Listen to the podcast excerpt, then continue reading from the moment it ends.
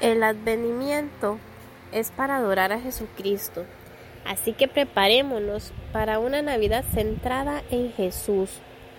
Que Dios se agrade al profundizar y endulzar nuestra adoración de Jesucristo durante este advenimiento. La estrella que nos guiará. ¿Dónde está el rey de los judíos que ha nacido? Porque su estrella hemos visto en el oriente y venimos a adorarle. Mateo 2, versículo 2. Una y otra vez la Biblia confunde nuestra curiosidad en cuanto a cómo ciertas cosas sucedieron. ¿Cómo hizo esta estrella que los reyes magos llegaran desde el oriente hasta Jerusalén? La Biblia no dice que se les guió, Solo dice que vieron la estrella en el oriente, versículo 2, y vinieron a Jerusalén.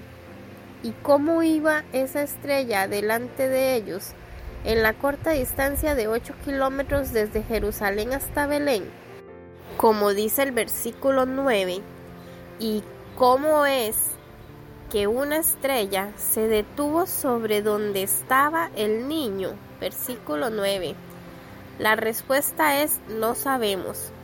Hay numerosos esfuerzos para explicarlo en términos de conjunciones de planetas, o cometas, o supernovas, o luces maravillosas. Simplemente no sabemos. Y quiero exhortarles a no preocuparse con desarrollar teorías que son solo inseguras y tienen muy poco significado espiritual. Arriesgo una generalización para advertirle. Los que se preocupan con cosas como de qué manera funcionó la estrella y cómo se dividió el mar rojo y cómo cayó el maná y cómo sobrevivió Jonás en el pez y cómo se convirtió la luna en sangre son generalmente personas que tienen lo que yo llamo una mentalidad para lo marginal.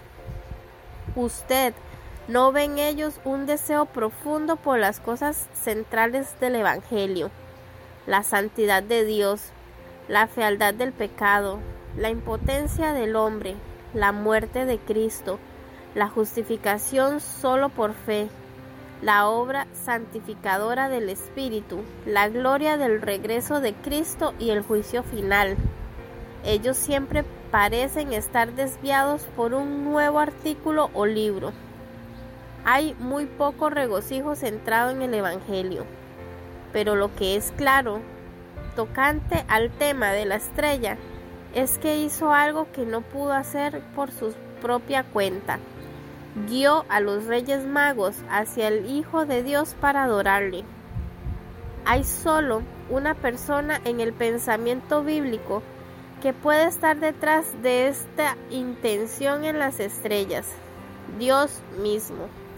Así que la lección es clara, Dios está guiando a extranjeros a Cristo para adorarle y lo está haciendo mediante el ejercicio de una influencia y poder global, probablemente incluso universal, para que así suceda. Lucas demuestra a Dios influyendo el entero imperio romano, de manera que el censo ocurriera en el tiempo exacto para hacer que una virgen llegara a Belén, para cumplir la profecía con su alumbramiento.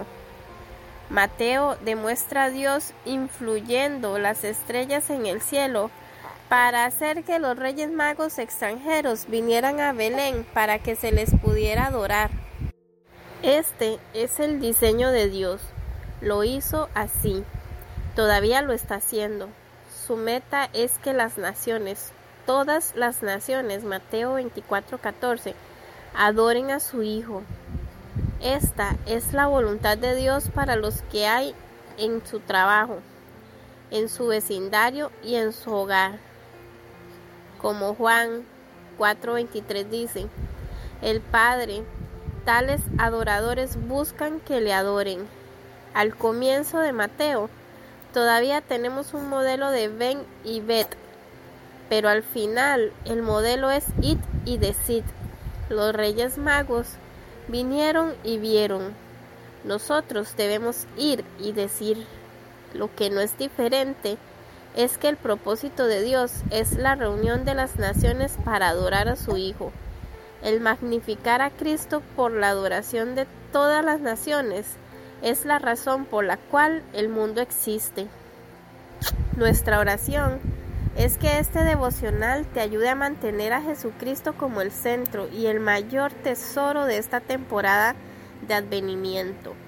Las velas y los dulces tienen su lugar, pero queremos asegurarnos que en toda la prisa del mes de diciembre y todo el alboroto, adoremos a Jesucristo sobre todo lo demás.